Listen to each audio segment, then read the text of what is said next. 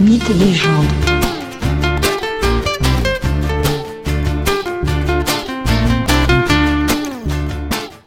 Bonjour à tous.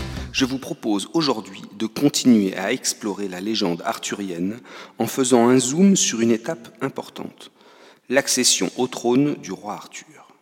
Dans le dernier épisode, je vous avais rapidement évoqué cette étape. Rentrons aujourd'hui au cœur de son déroulement. Arthur a 15 ans.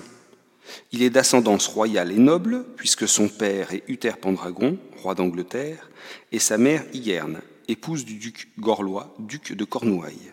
Merlin enlève Arthur à sa mère peu après sa naissance, puis il le confie à une famille adoptive, celle de Antor. Arthur a ainsi un frère adoptif qui s'appelle Que. Arthur ne connaît pas ses origines. Arthur a donc 15 ans quand son père, Uther Pendragon, vient de mourir, laissant ainsi le trône d'Angleterre vacant. Uther n'a en effet pas eu d'autre enfant qu'Arthur, enfant pour sa part caché et élevé loin de la cour. Les nobles, les barons, les chevaliers veulent choisir avec soin son successeur. Les Saxons sont toujours menaçants. Les jours et les semaines passent. Ils ne parviennent pas à choisir le futur roi. Les barons rassemblés demandent donc à Merlin de les éclairer. Merlin refuse de donner une réponse immédiate.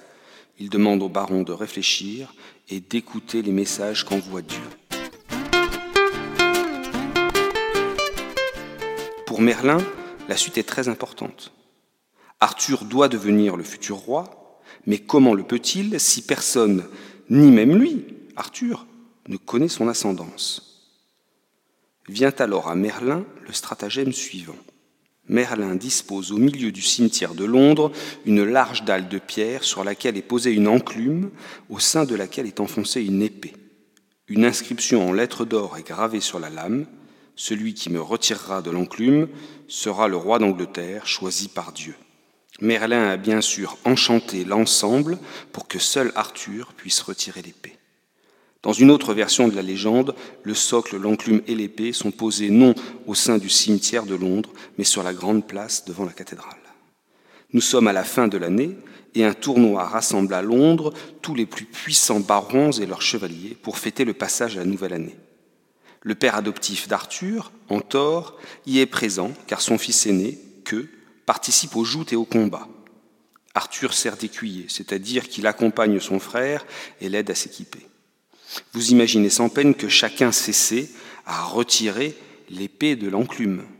Les chevaliers se succèdent pour tenter leur chance, mais rien n'y fait. Un matin du tournoi, alors que les premiers combats vont commencer, que le jeune chevalier et frère d'Arthur s'aperçoit qu'il a oublié son épée chez lui.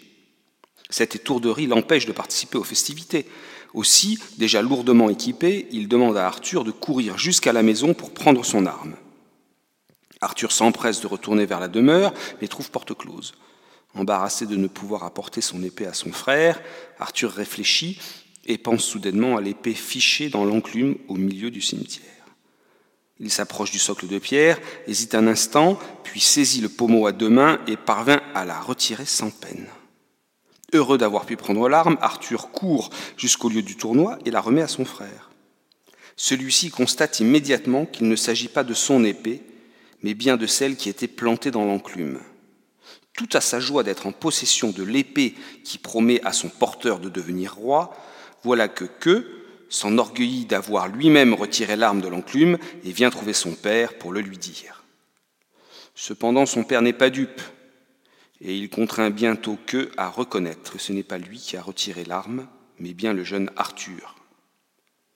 Les chevaliers présents entendent l'histoire et font signe immédiatement qu'ils refusent de confier le trône à un si jeune homme à la fois non expérimenté et connu de personne. Aussi, Antor, le père adoptif d'Arthur, ainsi que les autres chevaliers, demandent à Arthur de réitérer son exploit. Ramène l'épée, plante-la à nouveau dans l'enclume et retire-la devant nous tous. L'épée est fichée à nouveau dans l'enclume, la foule s'attroupe autour du socle. Arthur s'approche, saisit l'épée et la retire à nouveau devant tout le monde. Les chevaliers sont stupéfaits, mais refusent toujours de donner le trône à ce jeune homme inconnu. L'épée est remise en place, L'archevêque de la ville explique au chevalier assemblé que Arthur doit être désigné par Dieu pour réussir cet exploit. Merlin reste pour sa part discret dans un premier temps, avant de révéler au baron les origines d'Arthur. Les barons écoutent le récit de Merlin, mais celui-ci ne les fait pas changer d'avis. Quelle idée de confier le royaume à un bâtard, fût-il de haute naissance? Il faut encore attendre presque six mois et plusieurs nouvelles démonstrations d'Arthur devant les grands du royaume pour que ceux-ci, sous la pression de l'archevêque et de Merlin, décident de confier le trône au fils d'Uther Pendragon et d'Igerne. Le dénommé Arthur devient donc le roi Arthur. C'est sous les voûtes de la cathédrale de Londres que l'archevêque bénit et sacre le nouveau roi. Quelques jours plus tard, les plus puissants des barons refusent de se soumettre à l'autorité du roi. Ils assiègent son château, Heureusement, Merlin vient à la rescousse d'Arthur et debout sur les remparts de la forteresse, il enflamme, grâce à un sort, le camp des barons, alors qu'Arthur charge, aidé par de nombreux habitants de Londres. Tous les barons sont mis en fuite. Arthur peut désormais asseoir son pouvoir et choisir de nouveaux barons pour que ceux-ci soient fidèles.